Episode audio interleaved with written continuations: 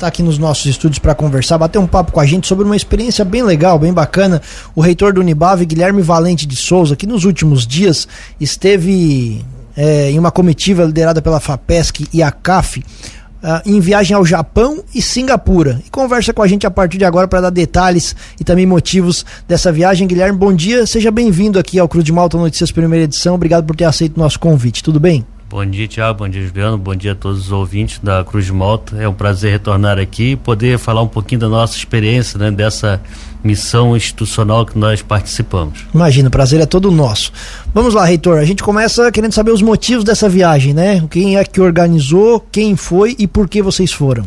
Assim, ó, primeiramente saiu um edital da FAPESC, onde os reitores das instituições, né, que se tivesse interesse em conhecer né, um, um ecossistema de inovação e tecnologia né, no Japão e em Singapura que se inscrevesse por meio de um projeto, no qual então eh, os reitores do sistema CAF né, já haviam se inscritos. Depois também nós tivemos a adesão do instituto, dos institutos federais catarinenses, né, Instituto eh, Federal de Santa Catarina. Tivemos mais a UDESC, a Universidade Federal. Então fomos, né, o nosso grupo continha é, 26 pessoas ao todo, né, a toda essa comitiva, essa missão que foi para lá. E contando né, com reitores, quem não era reitor era vice-reitor e tinha um pró-reitor presente com a gente lá na, nessa missão. Né, toda ela encabeçada então pelo nosso presidente da FAPESC, o Fábio Rotalza.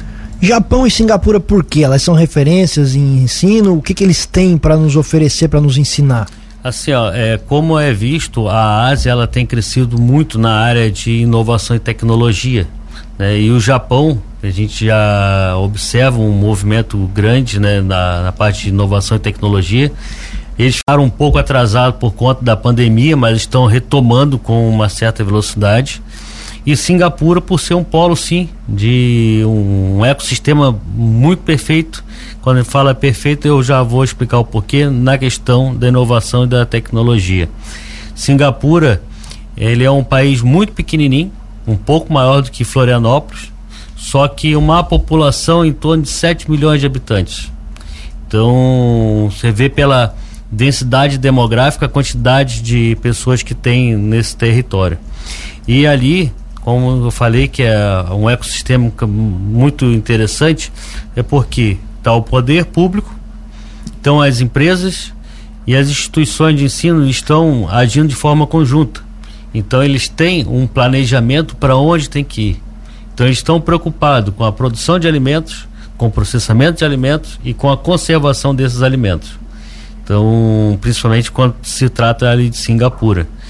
É, Singapura ela tem que importar praticamente toda a alimentação, inclusive a água mineral de lá não é água de Singapura, vem da Malásia, importado do país vizinho. Então, isso são só alguns detalhes. Então, o que está acontecendo? Nós visitamos vários, né, várias instituições de ensino, é, a parte de inovação, algumas startups também, uma importantíssima startup, que é, quem é dono dessa empresa é um brasileiro, onde já está trabalhando com grafeno né, que é retirado ali, o, o grafeno é retirado do, do grafite, que é como se fosse o carvão, né? E ele, a empresa está muito bem, então ele deixou de ser professor numa universidade federal aqui no sul do Brasil para ir trabalhar em Singapura e daí lá montou uma startup e transformou essa startup né, numa empresa já com uma produção de praticamente uma tonelada mês de grafeno. Então, um quilo de grafeno custa em torno de mil dólares. Então, para ver o, o, retorno que tem dessa empresa. É, não, né? Eu não consigo acompanhar essa, essa conta. o, o roteiro oficial de vocês foi apenas em instituições de ensino ou vocês foram em mais locais? Não, fora instituições de ensino, nós tivemos em algumas bases né, tecnológicas, alguns institutos.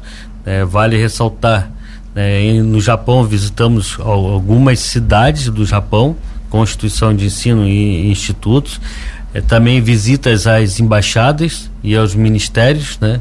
É importante ressaltar isso também.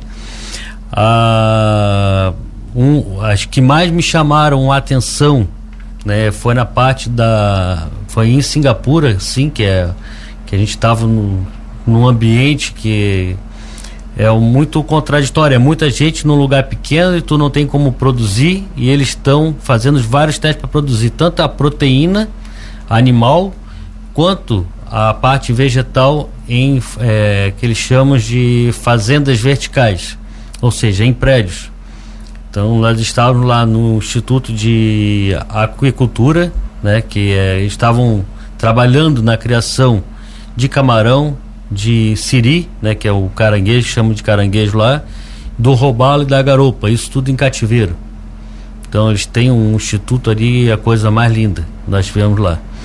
E uma outra que é um instituto na, na parte da agricultura, onde estão produzindo né, é, verduras e algumas frutas, né, como o morango, destacando aqui que nós vimos lá, é, numa estufa chamada Fazenda Vertical, dentro de um ambiente como esse do estúdio, né, que eles estavam várias prateleiras com diversos tipos né, de, de vegetais diferentes sendo trabalhado, verificado o crescimento por dia. Então, assim, uma estrutura espetacular. Isso em Singapura? Em Singapura. Porque o Japão também tem esse problema da segurança alimentar, né? De ter que trazer muita coisa. Tem também. Mas, assim, a, o que, que mais chamou a atenção foi Singapura, principalmente pelo tamanho do território deles, né? Então, quando a gente fala em Japão, a gente pensa também, ah, é, vamos ver coisas muito além daquilo que tem nas nossas universidades. E não é tão assim. Né? Tem muita tecnologia, tem certos lugares de ponta, é de ponta de verdade, mas as instituições de ensino também, as salas de aula são bem parecidas com as nossas. Né? Nós fomos recepcionados por parte do uma, a última universidade que nós visitamos em Nagoya, uma estrutura igual ao nosso laboratório que nós temos dentro da, lá do Unibav, né, com televisões para todo lado para montar os grupos né, de alunos em cada mesa, é, super idêntico. Então, assim, é, tem tecnologia? Tem, mas naquelas pontas de tecnologia, também nas, nas instituições, nos laboratórios bases de ensino, básico de ensino, nós somos bem semelhantes a eles. E, reitor, nessa, nessa visita, nessa troca de experiência, teve já, vocês conseguiram observar algo que dá para ser implementado aqui nas instituições, especialmente aqui da nossa região do Sul, né? Já há um curto prazo, assim, que é algo que vocês acreditam que tem um futuro aqui para nossa região também?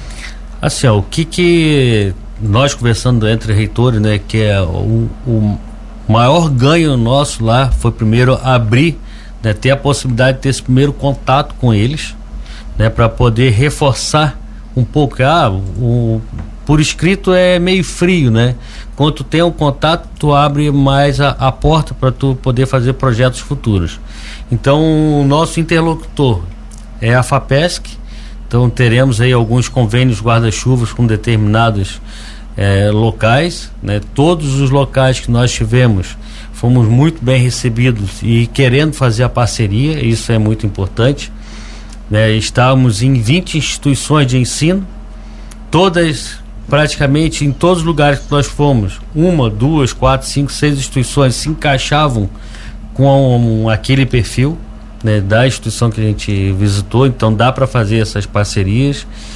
E o principal que a gente eu volto a reforçar é o, o que a gente tem que tentar trazer para o Brasil implantar melhor é a cultura das empresas também investir nas universidades. Que isso é muito importante, porque é na universidade que está gerando conhecimento e ali também gera a inovação e as tecnologias. Então, hoje nós temos poucas empresas que aportam dinheiro para as universidades para é, algum tipo de pesquisa. Né? E isso aí é importante, a gente está tentando trazer para cá, implementando para cá é um alinhamento que existe né, entre empresa, governo e universidade. Então isso é muito importante. Eu queria voltar na resposta que o senhor deu anteriormente, porque me chama a atenção, de fato, essa situação de que Japão, a ideia de tecnologia, que a gente vai para lá e vai ter um robô dando aula, alguma coisa assim, é tudo muito diferente. O senhor falou que, ok, normal, nos pontos de tecnologia, né? É tudo bem desenvolvido. Tem alguma coisa que ele chamou mais atenção nesse sentido? Alguma coisa que não viu por aqui ainda? Ou estava tudo dentro mais ou menos do que já acontece por aqui? Assim, ó, dentro, nesse primeiro contato nós tivemos, nós não, não participamos de uma aula específica, nós até perguntamos é, a questão do ensino à distância, como é que foi. Então, muitas universidades ainda lá são reticentes quanto ao ensino à distância. Eles fizeram esse ensino à distância, né? Mesmo sendo é, tocada pelo professor, como nós fizemos no Unibave. É, assim que acabou a pandemia, eles já voltaram para o ensino presencial Existem algumas, é, alguns cursos que eles fazem à distância, mas é, utilizando plataformas muito próximas da, da gente também. Né? A gente sabe que eles têm bastante tecnologia para isso, mas eles não apostam tanto no ensino à distância. Eles são ainda, eles estão também mais no tradicional. Eles acreditam que o aluno dentro de sala de aula ele rende muito mais do que o aluno à distância. Então, é um ponto a estar tá se uh, observando e destacando isso nessa viagem lá no, no Japão. As universidades lá, elas, assim como aqui, tem públicas, privadas? Como é que funciona essa situação por lá? Lá tem as públicas e as privadas, sendo que as públicas também as pessoas bancam as mensalidades. Né? Então, quem pode pagar, paga. Quem não pode pagar, o governo é, como é que se fala, é, banca esse estudo do, do subsidia aluno. Subsidia o, o estudo. Então, isso é, também é um grande diferencial, né? Que às vezes a gente olha, né? O, tudo que é de graça ninguém dá, dá valor, né? Às vezes começa a dar valor quando tu, tu come, consegue botar um aporte financeiro ali, ele passa a dar valor porque estou pagando. Então eu, eu quero um serviço bom, eu quero estudar, vou me dedicar alguma coisa deixou vocês de queixo caído que tenha visto nessa viagem, seja em ensino, seja em tecnologia, seja em produção de alimentos, como vocês falaram, algo que quase que foi uma unanimidade lá que vocês ficaram muito surpresos e espantados? É, o que eu mais fiquei surpreso foi a questão né, dessa fazenda vertical, porque eles tinham lá um sistema, né? com várias prateleiras com intensidades né, de luzes diferentes né, intensidade luminosa diferente e com luzes, né, feixe de luzes diferente. Tinha vermelho, violeta, branca, amarela. E eles tinham um baita de um raio-x, onde pegava cada planta, botava nesse raio-x e conseguia observar o crescimento dessa planta e fazia os gráficos, modelos matemáticos que determinavam que aquela determinada faixa de luz a planta cresce mais, cresce menos. Né, estavam desenvolvendo um um morango lá, né, que por melhoramento genético, um morango branco que era muito mais doce que o próprio vermelho. Então, são coisas assim que a gente, pô, como é que esses caras estão inventando essas coisas aqui, né? Mas foi foi excelente assim a, a ida. E só a questão mesmo alimentar que a gente a troca da alimentação, como nós falamos aqui em off, né? É, é muito diferente. Então, até que ah, eu gosto de comida japonesa. Mas chega lá, o pessoal está acostumado aí aqui comer um sushizinho e lá é, a realidade é bem diferente. E, e Reitor, nesse, nesse contato, né, ficou algo definido de vir alguém também de lá aqui para conhecer a realidade do país, do Brasil? Vocês é, fizeram algo nesse sentido junto com a FAPESC? Sim, a, a, existe né, a possibilidade já do intercâmbio, mas para ter esse intercâmbio é necessário então ter aquele convênio guarda-chuva é o que a gente estava conversando né, na, nos deslocamentos do ônibus. Então nós temos que ter o convênio para poder fazer o deslocamento, tanto de aluno quanto de pesquisador. Então, para trazer um pesquisador de lá para cá, para conhecer as realidades de nossas instituições também. Então, e pegar daqui e levar para lá. Então, a gente sempre, em todas as reuniões, a gente observava essa possibilidade de intercâmbio de aluno e professor. Então isso é está muito aberto para acontecer. A ideia de você é fazer isso nos todos os níveis da educação, na graduação normal, na pós, no doutorado, enfim, enfim na, todos os níveis Sim, de, de estudo? Até pesquisa.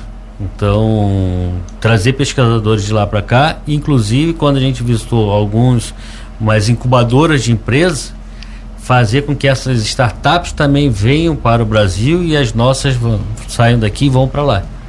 Então isso é muito legal, a troca de experiência, essa troca de tecnologia. 8 e 21 nós estamos conversando com o reitor do Unibave, Guilherme Valente de Souza, contando para a gente sobre a viagem que ele e mais outros reitores fizeram ao Japão e Singapura, uma viagem de em torno de duas semanas. Qual é a imagem, reitor, que o pessoal tem do nosso país? Vocês conversaram com gente de muito longe, de uma outra cultura que está é, é, muito afastado daqui da gente. E qual a ideia que eles têm aqui do nosso Brasil? Eles veem a gente com respeito, tem aquela história do futebol, no carnaval. O que, que eles pensam quando se fala em Brasil? Assim, ó, o, o poucos assim que entraram no, no assunto, mas quando a gente retrata o Brasil, primeira coisa, até quando vai bater foto, eles falam Ronaldinho, futebol, para a gente aqui, né? Mas é. Mas eles encaram também que o Brasil é um, um, é um país né, em pleno desenvolvimento, que tem características aí bastante importantes na tecnologia e na inovação. E com certeza, alguns assim comentam né, que a, existe essa necessidade desse intercâmbio para facilitar também para eles na inovação lá, na tecnologia, na, na, na, na troca de experiência dessa tecnologia com eles daqui para lá e de lá para cá. Mas essa questão, essas coisas de questão política do momento atual aqui, isso não foi conversado? Não, lá não. Lá a gente tentou, fez de tudo para focar na, na missão de ter, fortalecer os laços, principalmente também é, com entre os reitores. Então isso é um ponto muito positivo dessa missão. O nosso sistema CAF, ele é um sistema com 14 instituições de ensino e lá nós estávamos em 20. Né, das, nós tivemos esse momento de integração muito melhor. Né, que aí facilita uma conversa, uma troca de experiência com uma instituição vizinha, como aqui na Unesco, em Criciúma, da reitora Sereta. A gente já tem um bom relacionamento, mas com o pessoal lá de, da UNC, o professor Luciano, o pessoal lá de Jaraguá, o Cleiton, né, vários outros reitores, né, o Sequinel, etc. Os demais reitores, o CAIDA de Laje, que a gente estreitou muito mais o relacionamento, né, é, aumentou mais o nível de amizade. Então isso facilita muito a troca também entre nós aqui no Brasil. A ideia de vocês também então é trabalhar em conjunto entre as universidades, principalmente aquelas mais próximas, não trabalhar como tipo uma competição entre as universidades, né? Não, não. É, aqui no sistema CAF, né, a, sempre que foi colocado, sempre que eu participei, desde 2012, quando eu entrei como vice-reitor na instituição, a lógica é trabalho cooperativo. Então, dentro da, da CAF, as instituições se ajudam né? Tá ali para se ajudar, né? É um, um, são as universidades que fizeram diferença no estado, que trouxeram para o interior o ensino. Né? Se comparar Santa Catarina com outros estados, é um estado completamente diferente. É uma ramificação do ensino superior pra, para o interior. E nos outros estados isso demorou muito. Né? Outros estados começaram só na capital, ficaram na capital e depois que começaram a interiorizar. E Santa Catarina não né, já há mais de 50 anos aí que as universidades estão no interior e fazendo totalmente a diferença. Então isso com cada universidade trabalha com o seu sua realidade local. Falando dos detalhes da viagem, Reitor, que a gente também conversou um pouquinho fora do ar aqui, e tenho certeza que chama a atenção do nosso ouvinte também, com relação aos costumes do povo, porque é uma cultura totalmente diferente, os perrengues da viagem, o tempo de viagem, né? o Japão não é aqui do lado. Conta um pouquinho mais pra gente sobre esses detalhes. Bom, é, quanto aos costumes, né, assim, quando estavam no Japão, é, quando tu olha, né, o japonês um conversando com o outro, né, a gente não entende o que estão falando, mas é, sempre se curvam perante o outro na, quando chega e quando se despede. Então é a questão de respeito com o próximo. E isso aí chamou bastante atenção também. É, Mesmo com o estrangeiro também tem isso? Com o estrangeiro também. Sempre que a gente se comunicava, né? Às vezes em inglês, às vezes não entendia inglês, a gente usa o, o doutor do o Google, né? para traduzir para nós. Então facilita, né? Um, um tradutor está conectado numa internet, é outra coisa importante lá praticamente em todo lugar que a gente foi tinha internet, Wi-Fi, né? O, de boa qualidade. De boa qualidade, com alta velocidade. Isso é importante ressaltar também. É questão de comida. É, quem está acostumado com comida japonesa chega lá é outra realidade, né? Comer com o, o hashi para quem não está acostumado, para tentar comer, leva uma coça, né? É um outro perrengue, tem a colherzinha lá para auxiliar e tudo, mas ah, todos os restaurantes têm o, hashi, né? É difícil tu achar um O senhor falou da questão do sushi, né? Que pra gente comida japonesa é sushi, é maravilha, vai lá, é. come. Não, essa não é a comida do dia a dia deles. Não, não. É, mas é assim que a gente. Eu observando, na minha observação, né? É muita massa. Né? É aquele macarrão tipo miojo com diferentes sabores, né? Então eu comi um lá com de porco. Mas assim, é, não foi uma experiência muito agradável. Mas mesmo assim a gente conseguiu. Aí tinha pizza em alguns lugares, né? Então, de sobrevivência, né? O Japão, o custo é menor para tu estar tá no Japão do que Singapura.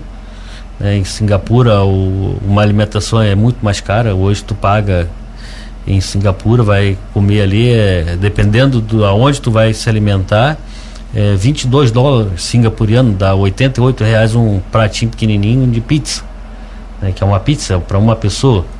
Né, então isso sai 88 reais, enquanto que aqui a gente paga numa pizza gigante 80 reais, né? Então existe esses diferenciais. No Japão é mais barato a, a comida em si. Roupas, clima, como é que foi? Japão frio, Singapura fervendo é, roupas totalmente diferentes de, de viagem. Então, o que foi para levado para usar no Japão não dá para usar em Singapura. É, todas as nossas reuniões é, técnicas, né, nós íamos de, estávamos indo de terno. Então no Japão era uma beleza, tu botava uma blusa térmica por baixo, botava roupa social e tudo pronto. É, em Singapura, é, só a camisa social e o terno tu já estava pegando fogo.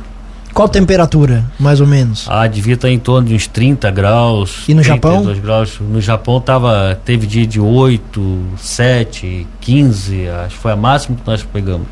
Vocês andaram de trem bala lá? Andamos. Como é que é essa experiência? É bem legal. Né? Eu já tinha andado esse ano ainda, eu tinha ido à Itália, uma missão também institucional aqui pelo Unibav. E é muito legal assim que tu vê o bicho não é nós estamos acostumados com os, os metrôs aqui em né, Kendra e é muito rápido. É um deslocamento aí, nós fizemos, não me engano, foram duas horas de, de uma cidade para outra, mas mais de 400 quilômetros de distância. Então, assim, é, dá 200, 300 quilômetros por hora um, um trem daquele. Então, é uma velocidade muito legal. E o mais legal de tudo, né? Tem internet dentro do trem bala. Com relação à viagem para lá, Reitor, como é que é o, o, a logística de, de aeroportos para chegar no Japão? Vocês foram primeiro no Japão? Isso. A primeira, né, nós saímos daqui de Florianópolis, então nos deslocamos de, de Florianópolis até São Paulo. Né, de São Paulo pegamos um voo até Doha, no Catar, chegamos lá no país da Copa, país mas da Copa. não podia sair do, do aeroporto porque só poderia sair do aeroporto quem estava indo para a Copa, né, por causa do, do, povo na rua. E de Doha nós fomos direto pro, pro Japão. Aí depois nós Daqui a Doha quanto tempo e de Doha pro Japão? Deu 14 horas até Doha e se eu não me engano mais 12 horas até o Japão. Né? Deu em torno de avião aí deu quase 30 horas de, de avião.